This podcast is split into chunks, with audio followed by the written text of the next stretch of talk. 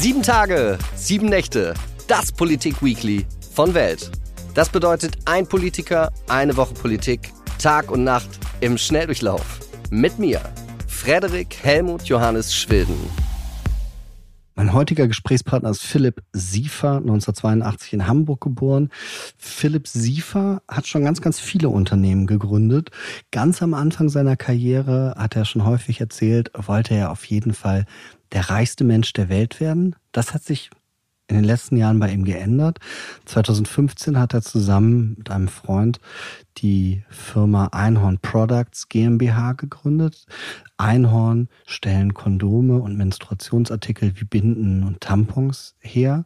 Und es geht ihnen aber, glaubt man dem, was sie sagen, nicht darum, kapitalistische Wertschöpfung zu betreiben, unendlich viel Geld zu verdienen, am Ende die Firma sehr teuer zu verkaufen, sondern sie möchten mit dieser Firma einen Beitrag zu einer faireren und gerechteren Welt beitragen. Sie möchten in ihrer Firma fair und gerecht arbeiten und entlohnen.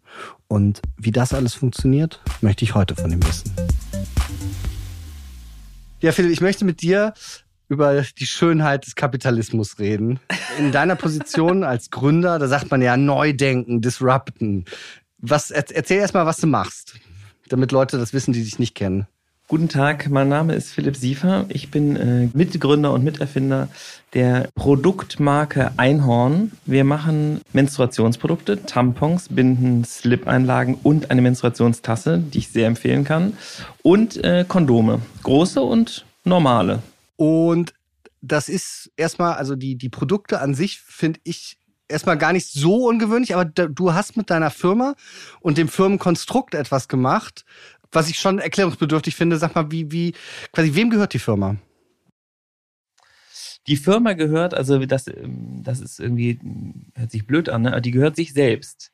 Wir haben ähm, vor zwei Jahren uns, Achtung, das Wort darf man bestimmt eigentlich bei der Welt nicht sagen, aber wir haben uns enteignet, wir haben unsere Anteile, in Familienunternehmen äh, Jargon heißt das, man hat eine Stiftung ähm, gegründet, die nutzen wir nur nicht, um Steuern zu sparen, sondern ähm, weil wir nur noch ähm, Stimmrechte ausüben. Also wir wollen sozusagen tun, was wir wollen mit der Firma, so wie eine ganz normale Firma das macht, aber wir wollen, dass die Profite in der Firma bleiben, um damit gute Sachen zu tun.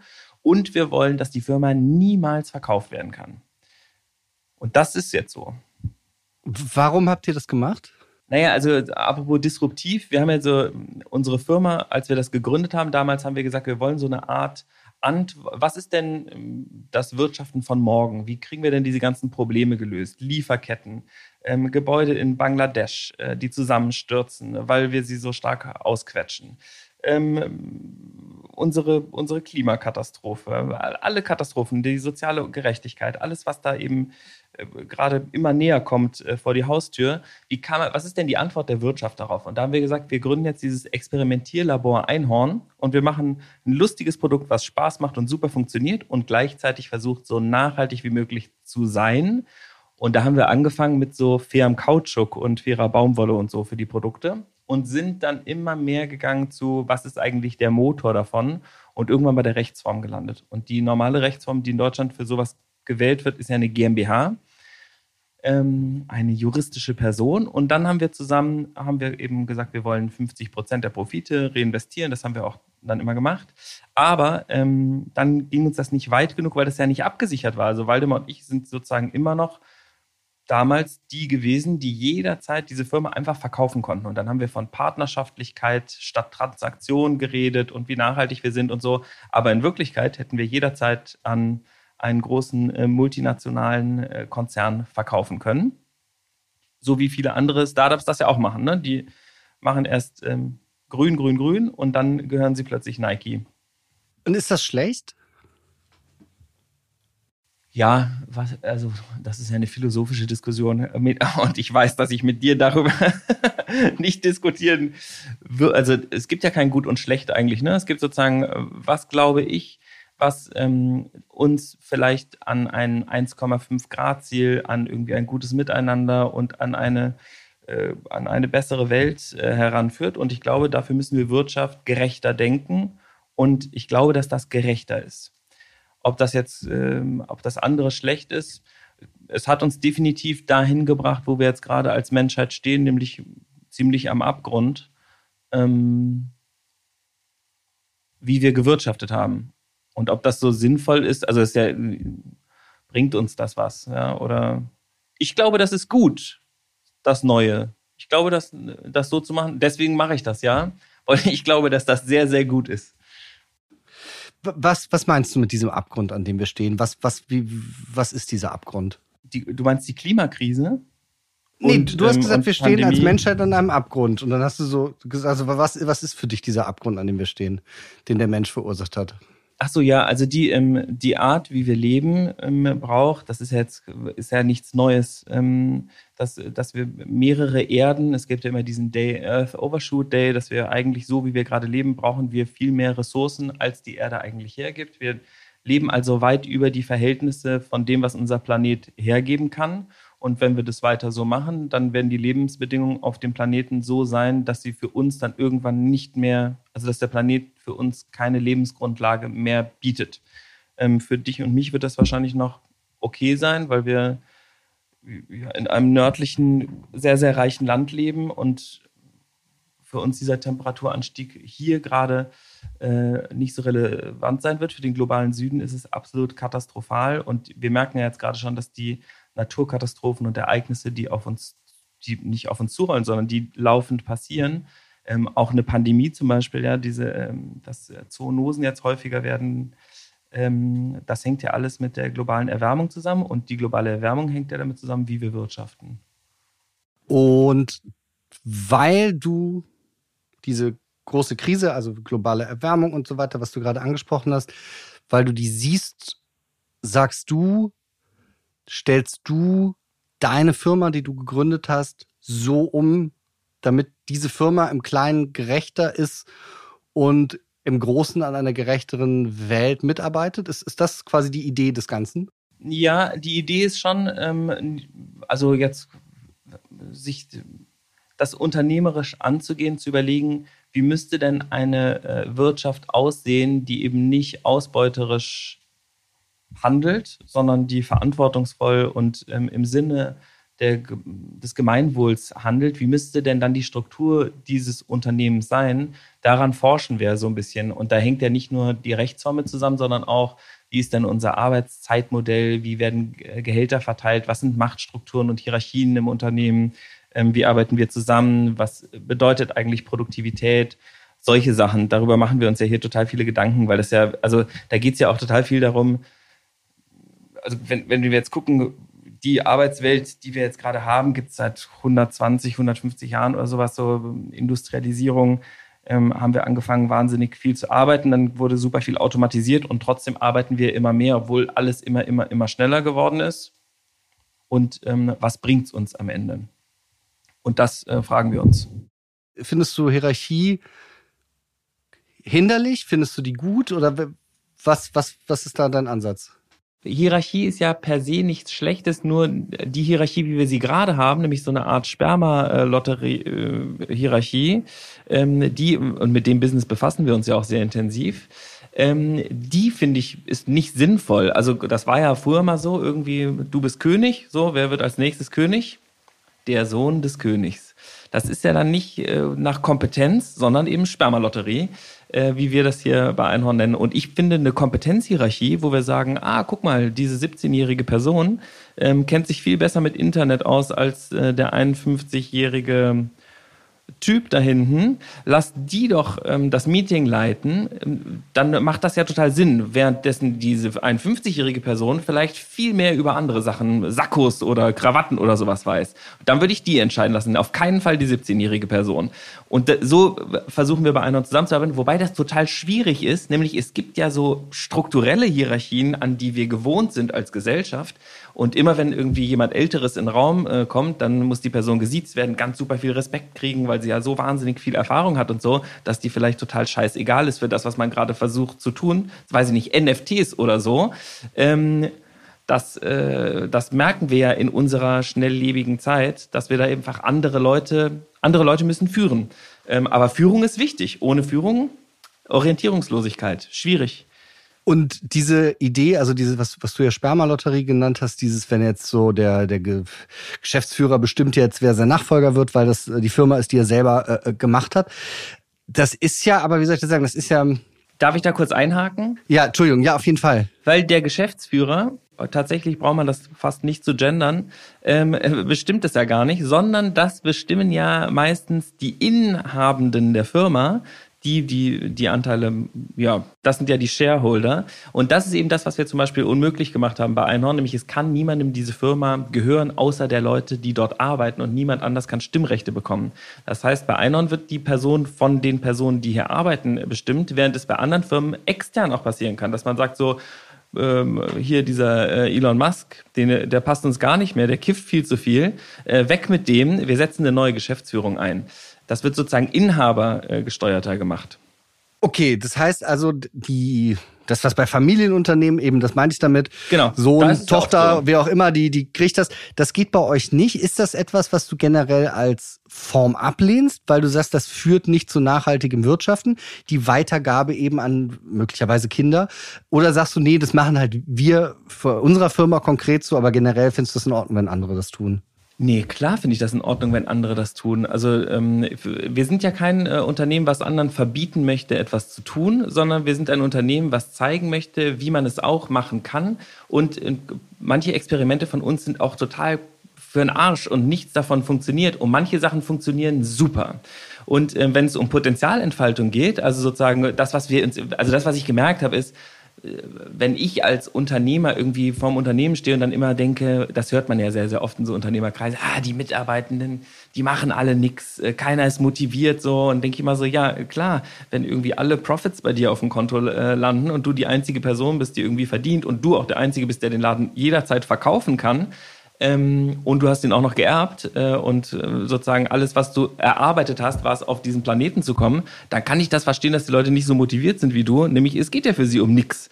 Ähm, also wieso sollte man mehr als Dienst nach Vorschrift machen? Und bei uns ist diese intrinsische Motivation dadurch eben anders verteilt. Ne? Die Leute haben mehr Bock, weil sie wirklich gestalten können, weil sie wirklich sagen können, was sie machen wollen, weil sie eben wissen, dass ähm, ich mir nichts davon wegnehmen kann, äh, was mir ähm, ja ja, und dass auch nicht in 50 Jahren mein Sohn plötzlich äh, vor der Tür steht und sagt, ich hatte zwar jetzt bis jetzt nichts damit zu tun, aber ich habe von meinem Vater ähm, viel gelernt, äh, wie das so geführt wird und jetzt mache ich hier äh, so weiter. Wie unterscheidet sich denn jetzt die Verantwortung für deine Firma, die du ja unter anderem gegründet hast von jemandem, der jetzt heute in irgendeiner Position bei dir anfängt. Also wie, wie ist das genau verteilt, diese Besitzverhältnisse, weil du ja gesagt hast, die Firma gehört jetzt sich selber und so weiter. Wie, wie funktioniert das mit euch als Personen einzeln? Also es ist so, dass die Besitzanteile liegen eigentlich, wir wollen ja, dass es eine Rechtsform dafür gibt. Ne? Wir sind ja die ganze Zeit mit der Politik im Gespräch. Alle äh, bis auf die AfD äh, werden angesprochen und mit denen versuchen wir auszuhandeln. Das ist neben der, steht auch im Koalitionsvertrag übrigens, haben wir erreicht, juhu. Ähm, es soll eine neue Rechtsform geben, dass die GmbH ein Verantwortungseigentum und in dieser GmbH sind Besitzrechte, sozusagen gibt es diese, diesen Asset Lock, also man kann die Firma nicht verkaufen, aber die Stimmrechte verbleiben bei den Mitarbeitenden der Firma und alle Leute, die Teil dieser GmbH sind, dürfen entscheiden, was gemacht wird. Bei Einhorn ist es so, dass wir ähm, in Konsensstufen über Dinge abstufen und auch kompetenzbasiert und dann so verschiedene ähm, Hürden haben. Also wenn es irgendwie, wenn es super teuer wird zum Beispiel, dann werden mehr Leute befragt, als wenn es nicht so teuer ist. Ähm, und so gibt es, also das ist, wir sind selbst organisiert bei Einhorn. Das jetzt zu erklären, ähm, sprengt unsere halbe Stunde. Aber ähm, es gibt sozusagen Teams, könnte man das nennen, die sich selber zusammenstellen, kompetenzbasiert, sich dann Projekten widmen, dieses Projekt dann vielleicht auflösen und dann sich wieder neuen Aufgaben widmen. Aber es gibt schon sowas wie eine Logistik. Du hast ja gesagt, es ist noch ein Problem, die richtige Rechtsform quasi dafür zu finden. Es steht im Koalitionsvertrag, dass, dass sowas dafür gefunden werden soll. Ja, das, nee, das Problem, also nee, die Rechtsform ist fertig. Das Gesetz und sowas, das ist da alles geschrieben. Es okay. muss jetzt nur irgendwann irgendwie mal äh, eingeflanscht mhm. werden. Aber die Mühlen äh, der Behörden und so, ne, die malen noch nicht mit Elektromotor. Ja, oder mit. Äh, ich, ich bin ja großer Atomfan, weil es leuchtet im Dunkeln. Ja, das dachte ich mir schon. Ich wollte dich auch noch fragen, du hast ja gesagt, viel ausprobiert, viel geforscht. Was für Dinge haben überhaupt nicht bei euch funktioniert? In diesem, ich möchte neues wirtschaftliches System oder neue wirtschaftliche Formen finden? Boah, viel. Ähm, wir wollten mal Klopapier äh, rausbringen, das haben wir leider haben wir nicht geschafft. Dann wollten wir ähm, das faire, nachhaltige Procter Gamble der Zukunft werden, aber dann haben wir gemerkt, dass es äh, wahnsinnig, dass wir dafür wahnsinnig viele Produkte machen müssten und haben dann uns gefragt, ob das überhaupt gut ist. Also das ist so ein bisschen, manchmal sind wir so ein bisschen gefangen in unserem, äh, unserem eigenen Wahn dazu, das Richtige zu tun und da äh, sind uns manchmal dann Leute, die einfach so dem wirtschaftlichen Prinzip, wo kommt mehr Profit raus, äh, folgen. Die sind dann manchmal dann doch ein bisschen schneller als wir und wir gehen dann eben sehr in die Tiefe. Ähm Aber wo hat zum Beispiel, also unternehmenskulturell was einfach nicht funktioniert, wo du jetzt sagst, naja, wir haben versucht, es gerechter zu machen oder eine Hierarchie abzubauen, aber ihr habt gemerkt, äh, es funktioniert inhaltlich nicht, es ist produktiv nicht. Gibt es da Dinge, die, die so ein die, die Scheitern dieser Utopie, die euch sozusagen der gerechte, faire, wo gesagt hat, das, das geht einfach nicht anders? Das Einzige, wo ich sagen würde, was äh, problematisch ist, ist, dass dieses oder sozusagen, was man als in der klassischen Wirtschaft als Scheitern oder äh, sozusagen als schlecht ansehen könnte, ist, dass unser Interesse daran, sehr, sehr groß zu werden, andere Firmen wegzukannibalisieren, ähm, dass das Interesse nicht so groß ist. Also die, ähm, es gibt so eine Art Selbstgenügsamkeit. Wir werden jetzt sozusagen, die Wahrscheinlichkeit, dass es 100.000 ähm, Firmen gibt, die so sind wie wir, ist viel höher, als dass wir 300.000 Mitarbeitende werden. Weil eben diese Hierarchie, die von oben irgendwie dafür sorgt, dass sich immer mehr für mich jetzt irgendwie steigert, das ist nicht so, sondern wir verteilen ja hier einen Kuchen alle, für alle ist genug da, alle sind irgendwie zufrieden, alle machen ihre Sachen und dann sagt man eher, lass doch dieses, diese Klopapiersparte, lass das doch lieber Goldeimer zum Beispiel machen, die gehören zu Viva Con Aqua. Ähm, das ist doch viel besser, wenn die Klopapier, lass doch lieber mit denen zusammenarbeiten. Also wir haben eine ganz andere, oder jetzt gerade arbeiten wir an so einer, so einer Düngertee-Maschine, so ein bisschen, mit einer anderen Firma in Verantwortungseigentum und ich berate die so ein bisschen, wie man Design machen könnte und eine Geschichte erzählen kann. Und ich mache mal, was für eine Maschine? Das habe ich nicht. So ein Düngertee. Was, bei Regen Düngertee? Ja, bei regenerativer. Ähm, also wir arbeiten ja auch viel äh, mit regenerativer Landwirtschaft, auch auf unserer Plantage in Thailand, wo der Kautschuk herkommt. Und ähm, so ein Hot Shit äh, der regenerativen Landwirtschaft ist, dass man sagt, weißt du, das, was der Boden braucht, das lässt er auf sich wachsen und dann hat man Unkraut. Und das Unkraut soll eigentlich ähm, dem Boden wieder Vitamine äh, zuführen. Und ähm, dann kommt aber der Bauer und macht das tot. Hast du kein Unkraut mehr, aber dem Boden fehlen dann eben auch die Nährstoffe. Und damit das Unkraut äh, nicht wächst, das ist jetzt total sch schlecht erklärt, ne? Also es ist, es ist viel komplizierter als das, aber es ist sozusagen mein äh, laienhaftes Kondomwissen. Äh, damit das nicht wächst, nimmt man ähm, Unkraut, weicht das ein, ähm, lässt das so ein bisschen vor sich hin gären, wie so ein, ja, und dann ähm, verteilt man das auf der Fläche und dann kriegt der Boden die Nährstoffe und dann wächst da kein Unkraut mehr. Das ist zumindest, also das ist der Hot Shit, äh, der, ja, und dafür baut man so eine Maschine. Und jetzt habe ich denen gesagt, das ist so eine geile Maschine, äh, weil das wird ja total wichtig sein, aber die muss genauso gut aussehen wie unsere Kondome. Ja, das muss einfach so, das muss sexy sein.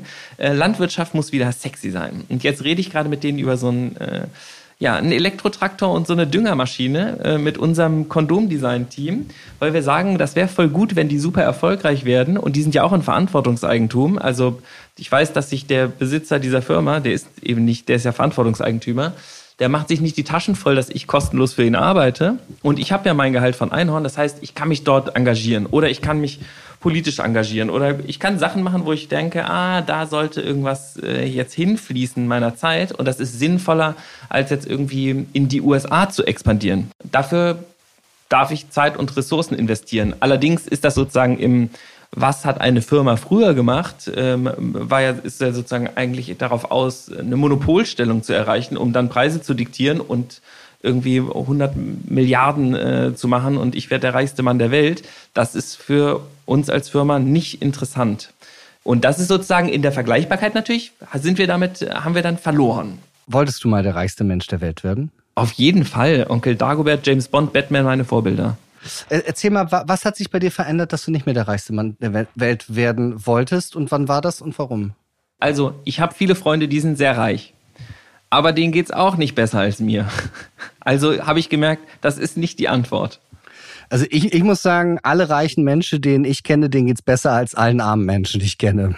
Das kommt ja darauf an, wie arm. Ne? Also wenn es jetzt wirklich, ähm, wenn es jetzt richtig ähm, unterm Existenzminimum ist, dann ist das natürlich total beschissen. Aber der, äh, der reichste Mann der, der Welt, also ich weiß nicht, Jeff Bezos ist jetzt auch irgendwie ähm, allein zu Hause und ähm, keiner mag ihn irgendwie so richtig. Ich weiß nicht, wie toll das ist ähm, und ob das so einen riesigen Vorteil hat. So, das ist also, ich glaube, es gibt so einen gewissen Grenznutzen, der irgendwann erreicht ist und dann macht man mit seinem Geld eigentlich ziemlich viel bescheuerte Sachen und man arbeitet vor allem dann sehr, sehr viel, um sein Geld nicht wieder zu verlieren. Ich meine, Boris Becker sitzt im Gefängnis, der war, das ist doch total scheiße, ja, was irgendwie, das ist alles nur wegen Geld passiert. Das ist ja nicht passiert, weil er so geil Tennis spielt, sondern es ist wegen des Geldes passiert, was er damit verdient hat. Und dann musste das noch mehr sein, dann kam irgendein scheiß Manager, da beschissen worden, da irgendwie falsch, aus Versehen unterschrieben, ups, ähm, zack, Gefängnis. Total ätzend. Ähm, Wäre alles nicht passiert, ähm, wenn er gesagt hätte, ehrlich gesagt, 5000 netto im Monat ähm, ist ein mega Gehalt.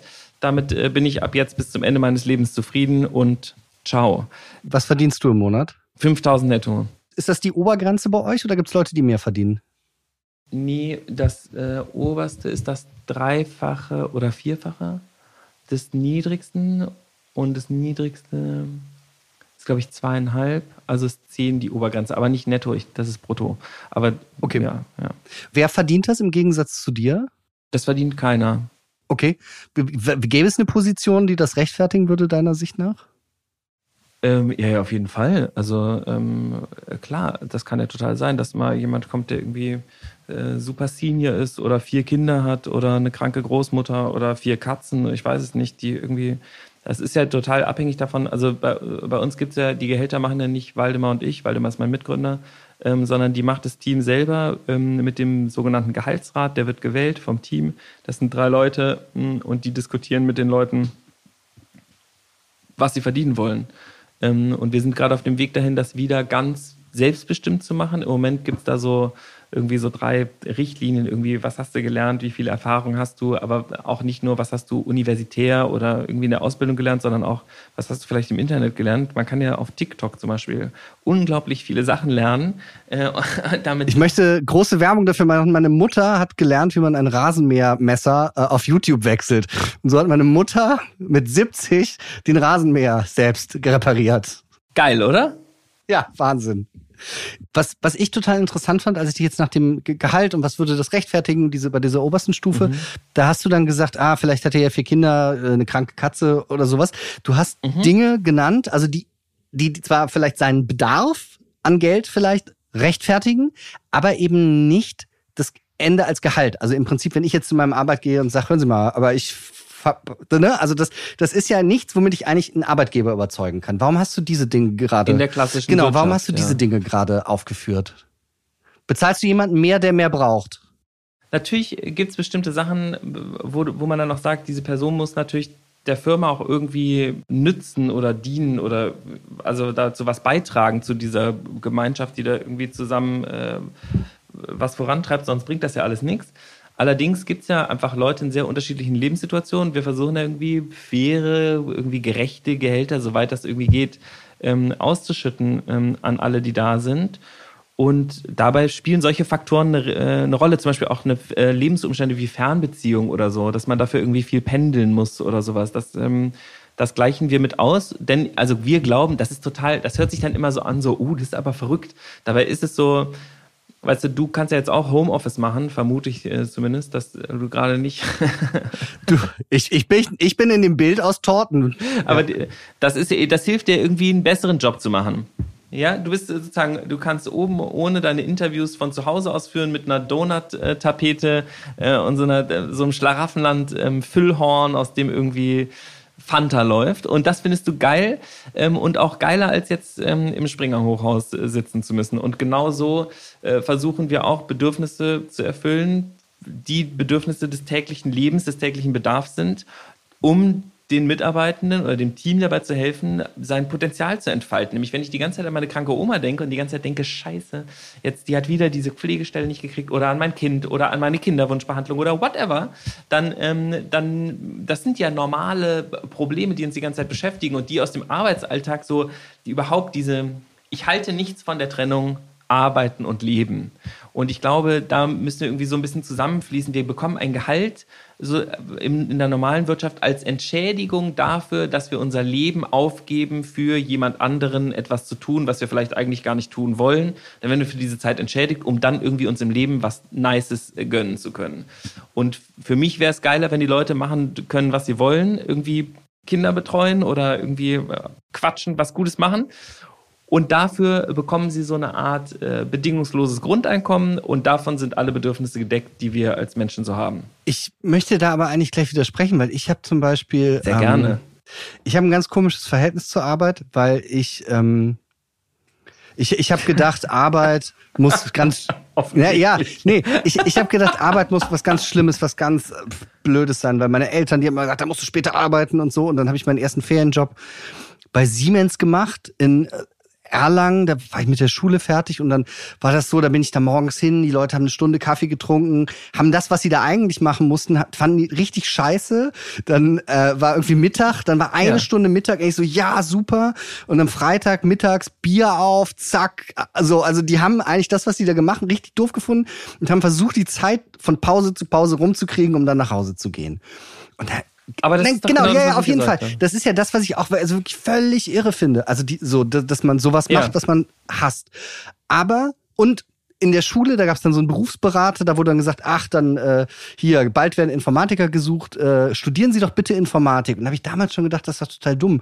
Wenn ich Informatik hasse, werde ich entweder ein Depressiver oder ein Schlechter oder wie auch immer, auf jeden Fall nicht. Also ich, ich Du bist sehr ne? schlau. Genau, aber deswegen glaube ich ja, dass eigentlich jeder nach seinen Fähigkeiten was machen könnte, was auch, ähm, also was auch Geld bringt. Also ich, ich, ich habe deswegen dann ganz früh gesagt, nee, ich möchte nicht äh, irgendwas machen, was ich nicht kann. Und ich mache nur das, was ich kann und darin bin ich dann auch gut. Und ich glaube, dass, wenn das die Leute, die die Möglichkeiten haben, das auch tun, dass es auch für die Gesamtgesellschaft besser ist. Deswegen ist es doch vielleicht eigentlich gar nicht so dass die müssen so arbeiten, sondern ich glaube, viele haben einfach nicht gecheckt, so, es gibt ja auch was anderes. Ich muss ja jetzt nicht Autos bauen, die ich blöd finde, zum Beispiel.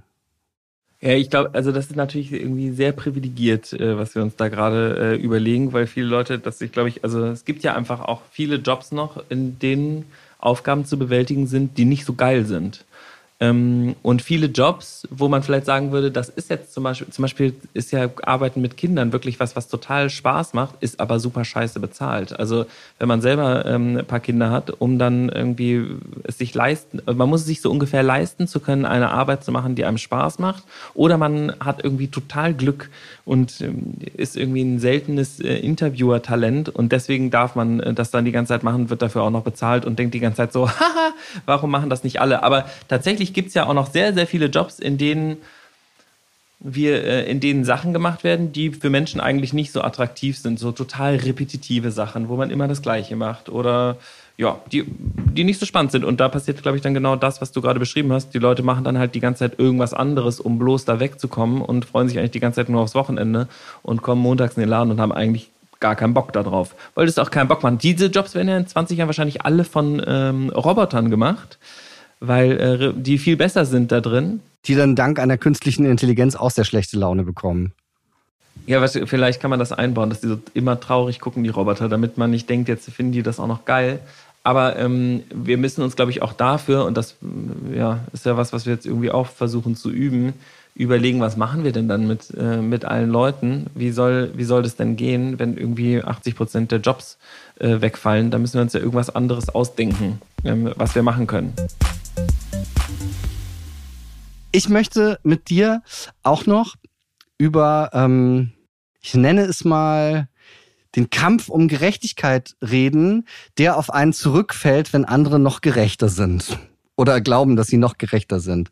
Du hast mit deiner Firma Einhorn darauf hingearbeitet, dass die Mehrwertsteuer auf Menstruationsartikel runtergeht. Mhm. Ist das richtig?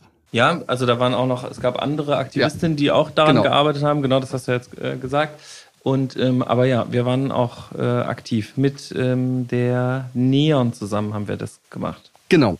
Ja. Und es, es gab genau, ihr habt das eben in einem großen Rahmen aufgezogen, einfach weil natürlich, wenn man das zusammen mit einer Zeitung wie Neon macht, mit so, so weiter, kriegt man einfach mehr Aufmerksamkeit. Und es gab da eben Aktivistinnen und Aktivisten, die haben sich dann da irgendwie über den Tisch gezogen gefühlt von euch. Naja, also Nana und äh, Jasmin, die die Change.org-Petition gestartet haben vor uns, die sind ja auch einem Beispiel gefolgt. Ähm, in anderen Ländern ist die Tamponsteuer ja schon äh, gesenkt worden. Die haben das eben für Deutschland gemacht, haben Lobbyarbeit gemacht, haben ähm, lange Vorarbeit gemacht. Und dann kamen wir so ein bisschen äh, wie so ein äh, Porzellanladen-Elefant irgendwie da angelatscht und waren so, äh, also über die Neon übrigens auch, ne, die, äh, die sich ja, wir kamen dann da so an und waren so, ey, äh, lass doch neben der Change.org-Petition noch eine, ähm, eine E-Petition starten und haben dann groß Bambule gemacht, äh, wir schaffen die Tamponsteuer ab. Und ähm, das fanden die nicht so toll, ähm, weil wir ja deren Aktivismus praktisch unsichtbar äh, gemacht haben. Also sozusagen, das war, das war der Vorwurf. Die haben sich äh, damals auch schon mit Olaf Scholz getroffen und so. Ne? Also irgendwie haben die ja die richtige Message äh, schon platziert. Das, was wir nochmal gemacht haben, war äh, Influencerinnen und so dazu zu holen, unter anderem ja Charlotte Roche und so, die, ähm, die einfach nochmal das sehr, sehr sichtbar gemacht haben und auch durch die Kooperation natürlich mit der Neon und anderen Medien ähm, wurde das sehr, sehr groß und wir haben die damals nicht mitgenannt, was ich heute nicht mehr machen würde. Also ich muss sozusagen sagen, weißt du, was, das, was wir wollten, war ja, wir wollten, dass die Tamponsteuer abgeschafft wird und damals war es aber auch noch so, dass wir dafür ähm, es auch nicht schädlich fanden, Sichtbarkeit dafür zu bekommen.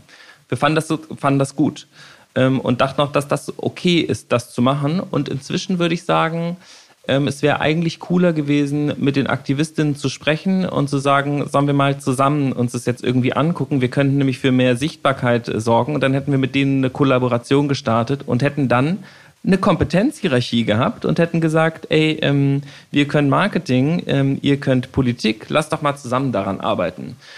Nämlich, die haben das ja nebenberuflich äh, einfach so äh, gemacht in ihrer, also was heißt einfach so? Sie haben dafür was gekämpft, ja, was eben Aktivismus ja oft eher in prekärer Finanzlage auch. Und wir kamen so ein bisschen aus so einem ähm, hey, ähm, wäre doch geil. Also fand es natürlich auch ungerecht und so, aber wir kriegen ja alle ein Gehalt und so und haben das sozusagen in unserer Arbeitszeit äh, gemacht und die haben das unvergütet gemacht. Deswegen ist sozusagen das Einzige, was eine Aktivistin am Ende bekommt für ihre Arbeit, ist die Anerkennung, dass sie etwas Bestimmtes bewegt hat. Und das waren ja auch nicht nur wir, die dann ähm, eine Zeit lang ähm, erzählt haben, wir haben die Tamponsteuer äh, gesenkt oder mitgesenkt, sondern es kam ja dann auch, äh, jeder Tamponhersteller aus der Welt hatte ja plötzlich die Tamponsteuer äh, gesenkt und hat dann dann, ähm, dann gab es noch irgendwie dazu Kampagnen und dann die hatten es gesenkt und wir hatten es gesenkt und die hatten es aber auch noch gesenkt und dann wurde es auch immer äh, nicht zitiert und die wurden immer nicht genannt und so und da haben die, waren die schon abgefuckt von, ich kann das auch irgendwie verstehen.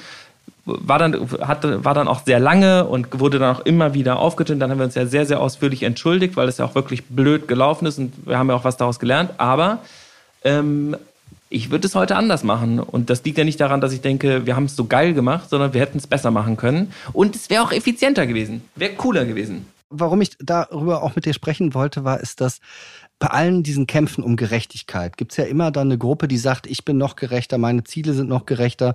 Und weil du in einem Satz das und das gesagt hast, bist du raus. Deswegen bist du, also das habe ich ja damals gesehen bei dieser Diskussion. Da hieß es dann irgendwie, ihr seid eine böse kapitalistische Firma, die den Aktivismus kapert um bla bla bla bla bla mhm. und so weiter. Und ich als jemand, wenn, wenn ich ein Unternehmen hätte und ich sage, ich möchte das wirklich verändern, weil ich daran glaube jetzt, also unabhängig, ob ich das in, in deinem Fall da gut oder schlecht bewerte. Aber wenn da jemand kommt und da sind doch Leute, die eigentlich an dem gleichen mitarbeiten, also Leute sagen, wir wollen zusammen die Tamponsteuer äh, senken. So. Und dann dann, dann werden da so Angriffe gegeneinander gefahren. Warum, warum macht man denn diesen ganzen Gerechtigkeitsquatsch denn dann noch, wenn es bei der kleinsten Verfehlung oder dem kleinsten Fehler, der halt passieren kann, das Gegenüber moralisch versucht wird, zu, vernichtet zu werden oder der auch diese Kompetenz abzusprechen? Das ist doch furchtbar. Ja, aber es, wir machen das ja nicht, ähm, um ähm, möglichst hart dafür entlohnt zu werden und äh, gefeiert zu werden von allen. Also sicherlich war das früher auch mal ein Grund, das zu machen, sondern wir machen ja, weil wir daran glauben, dass das wichtig ist, das zu tun.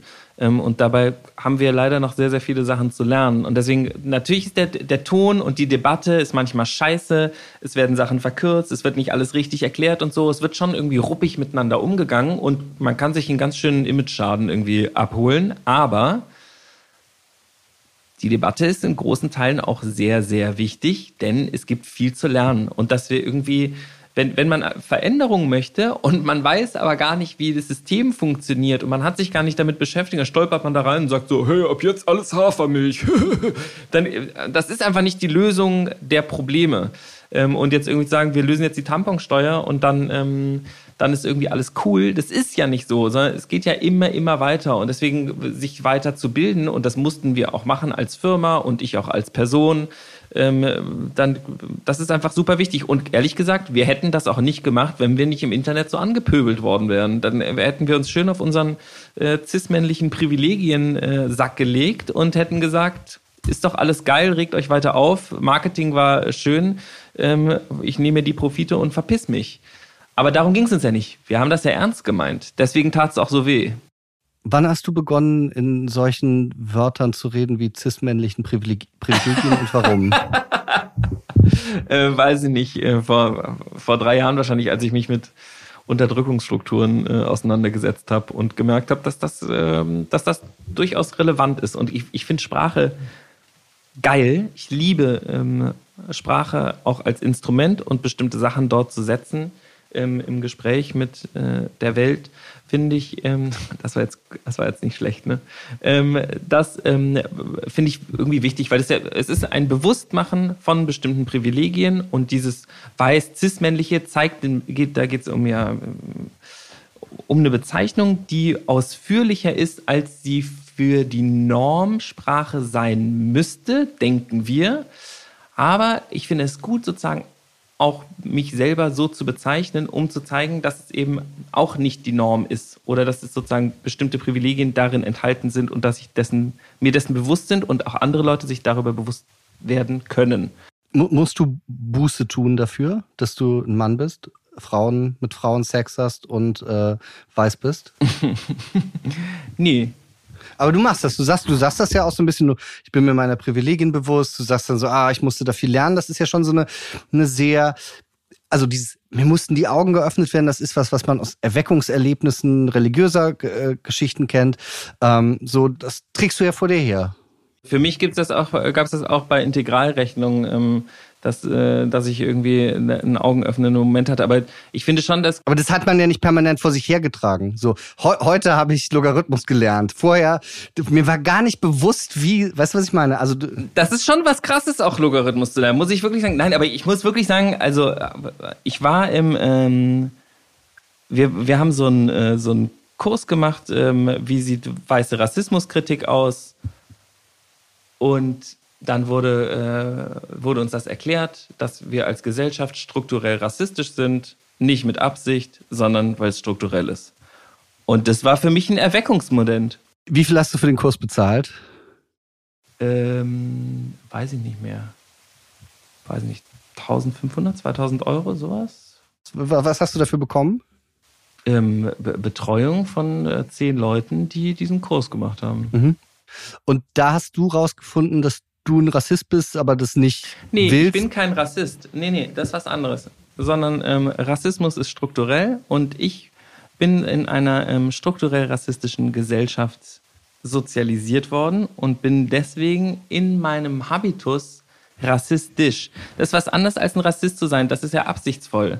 Sondern, äh, also rassistisch zu handeln ist ja was Alltägliches für jemanden, der Rassismus nicht ausgeliefert ist, weil es für dich eben normal ist, nicht Rassismus ausgeliefert zu sein. Wie handelst du rassistisch in deinem Alltag? Das ist ja eben keine, äh, kein, kein bewusster Zustand irgendwie, aber alleine sich dessen nicht bewusst zu sein, dass man äh, rassistisch handelt, das ist ja schon rassistisch. Also wenn du zum Beispiel, wenn du deine Handtasche festhältst, äh, wenn ein schwarzer Mensch an dir vorbeiläuft oder sowas. Das ist sozusagen. Das hast du gemacht. Nee, ich habe ja keine Handtasche, aber aber wenn du sagst, du hast da viel, dass du rassistisch, wo hast du das gemerkt, dass du rassistisch Dinge jetzt musst du, also wenn du sagst, das hast du da gelernt, musst du mir das ja sagen können, mhm. wo du rassistisch warst. Oder auch deine Mitarbeiter. Oder ihr in der Firma?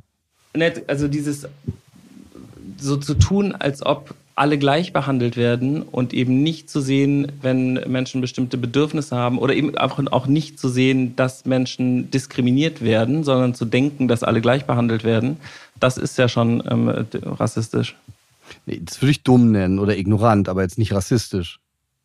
Also was nicht zu sehen, weißt du? Also das, wo, wo, wo hast du Menschen aufgrund ihrer Hautfarbe, ihrer Ethnie, wo hast du das gemerkt, dass, dass du da. Das ist ja was anderes, ne? Also es ist ja was anderes, als ob, ob ich jetzt jemanden nicht einstelle, weil er schwarz ist, ähm, ist ja was anderes, als wenn ich ähm, zum Beispiel äh, das nicht berücksichtige, weil ich es nicht als wichtig erachte. Ich sehe das auch. Es gibt äh, viel Rassismus in unserer Gesellschaft, das glaube ich auch. Aber ich, was ich nicht glaube, ist, dass wenn wir ähm, jede diskriminierte Gruppe einzeln nochmal ansprechen und sagen, übrigens, bei uns können sich äh, Schwarze bewerben, es können sich aber auch Kleinwüchsige, das ist ja, das wird so eine Zersplitterung, weil natürlich bin ich jetzt als Du hast das ja immer gesagt, weißer, weißer, als weißer Cis-Mann hast du gesagt, ja, stimmt, ich bin weiß, ich bin Mann und so weiter, das stimmt alles.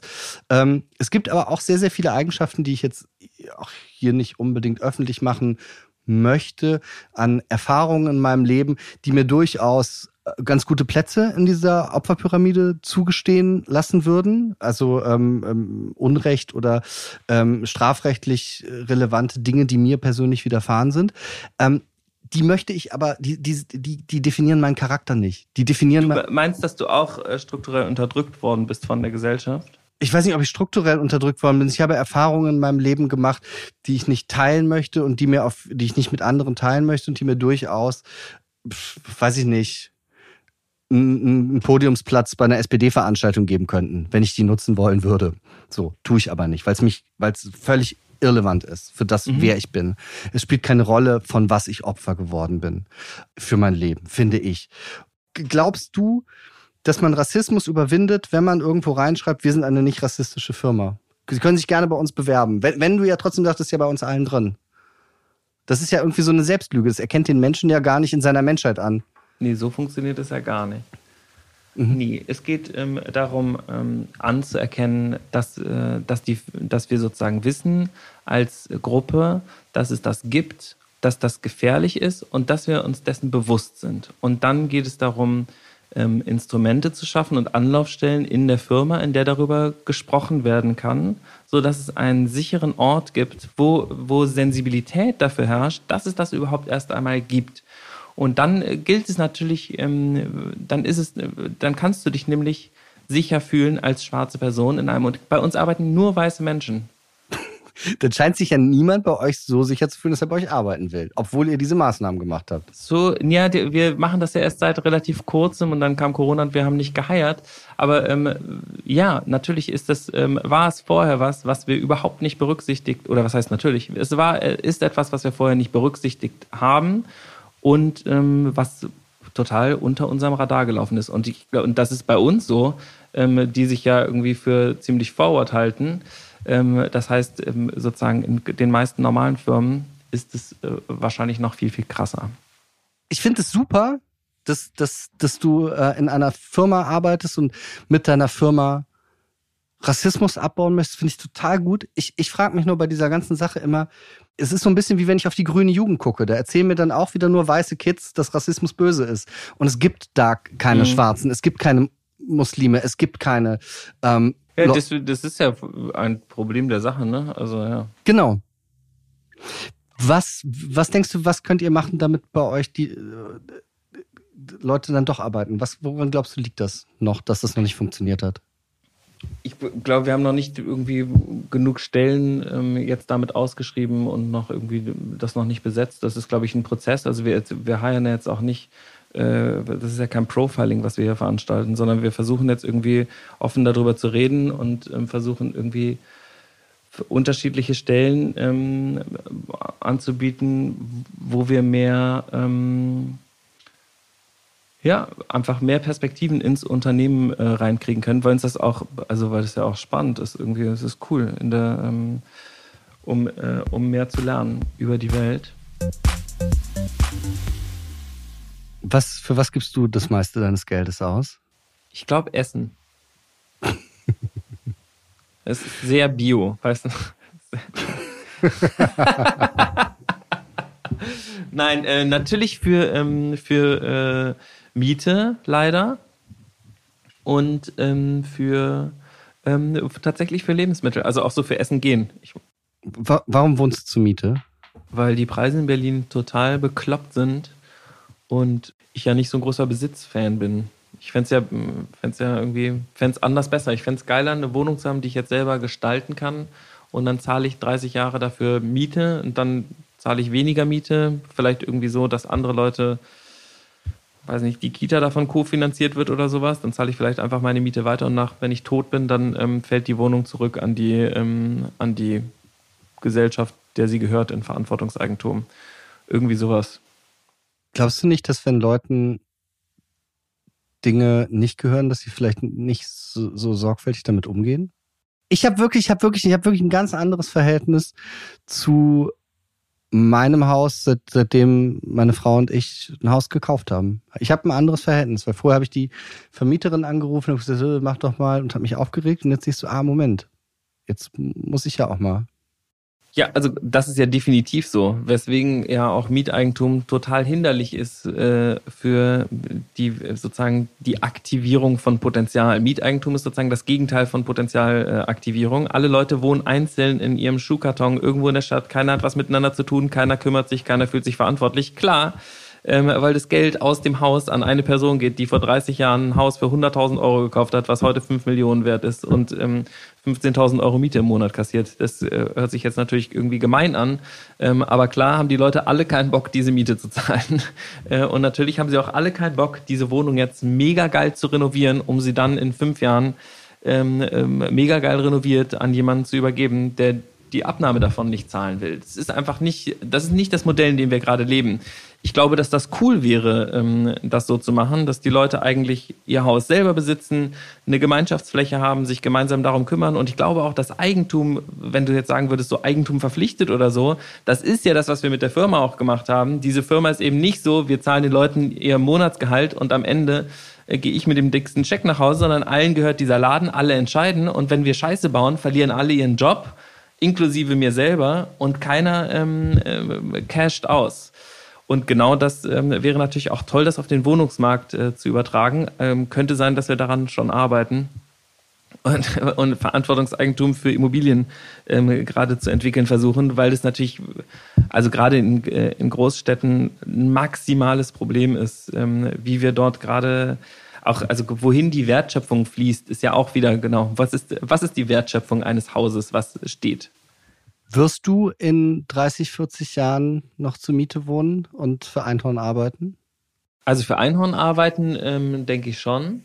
Und, ähm, und ähm, oder vielleicht bei Einhorn sein. Ähm, und so ein esoterisches Und zur Miete wohnen hoffentlich nicht. Ähm, hoffentlich haben wir dann äh, Wohnbesitz in Verantwortungseigentum und ich wohne in so einer äh, in so einer Art Mehrgenerationenhaus, wo ich irgendwie äh, den, wo ich äh, den Kindern lustige Geschichten über Unternehmertum erzählen kann oder so. Damals. Du, ich möchte in 50 Jahren eigentlich ehrlich gesagt genauso wie jetzt leben. Äh, ich lebe in einem kleinen Haus in einer äh, absolut kleinbürgerlichen äh, Idylle. Stadt. Scheinidylle. Äh, mit mit äh, 60 Jahre alten Obstbäumen und meinem größten, der größten Angst davor, dass die Schnecken die Salaternte dieses Jahr verhindern. Genau, genau, und das dachte ich auch immer, dass das irgendwie ganz geil sein könnte. Und dann ähm, waren wir während Corona auf so einem, so einem Bauernhof und haben gemerkt, wie geil das ist, wenn man äh, seinen, wenn man mit Absicht Nachbarn hat. Also nicht so aus Versehen, so wie da, wo wir jetzt wohnen. Aber ja super viele Nachbarn. Das ist ja wirklich in Erlangen, ist ja so eine absurde Kleinstadt. Ja. Genau, aber ja nicht mit Absicht. Du hast ja nicht gesagt, ey, Ach so. den, den, den, den, die, die, die, die, die, die sind alle cool, ähm, wir ähm, interessant, äh, wir wollen Nee. alle Salat machen und Schnecken ähm, bekämpfen. Nee, weil das, nee, das, das ist der Untergang von allem. Ich finde, äh, da- da hört nämlich auch Diversity auf. Das ist dann, äh, ähm, die so als Wert ja immer vor sich hergetragen wird. Das ist dann sich mit gleichen Leuten, die das Gleiche umgeben. Das ist sozusagen für mich So die es Definition kennst, von Fortschrittsfeindlichkeit. Nee, weil dann, dann, dann guckst du dir jeden Morgen in den Spiegel, nur dein Geschlechtsmerkmal, dein Pronomen und deine Hautfarbe unterscheidet sich, aber ansonsten seid ihr gleich. Und das ist furchtbar. Ich finde super, wie hier in der Straße alle anders sind. Ist es so? Ja, klar. Das ist also das ist wirklich äh, äh hier sind äh, schwer depressive Alkoholiker, äh, die äh, Möbel horten, äh, alte kranke Rentner und also das ist wirklich also es ist die Horrorvorstellung mit Leuten zusammenzuwohnen, die an das gleiche glauben wie ich. Äh, ich meinte jetzt nicht komplett gleich, aber es ist okay. Es ist, äh, es ist okay. wir, wir bleiben, also du wohnst in 50 Jahren in diesem Fallus ähm, mit dem Fahrstuhl und der Zigarette, die du nach unten Ja, ja. Ich werde mir Mann, das werde dann vorbeikommen und mir das anschauen, weil ich das finde ich auch, das ist ja was, was ich gerne auch sehen würde. Philipp Siefer, es war wie immer der schönste Tag in meinem Leben. Schönes Wochenende. Danke für deine Zeit und ähm, wir sehen uns. Ciao, Bello.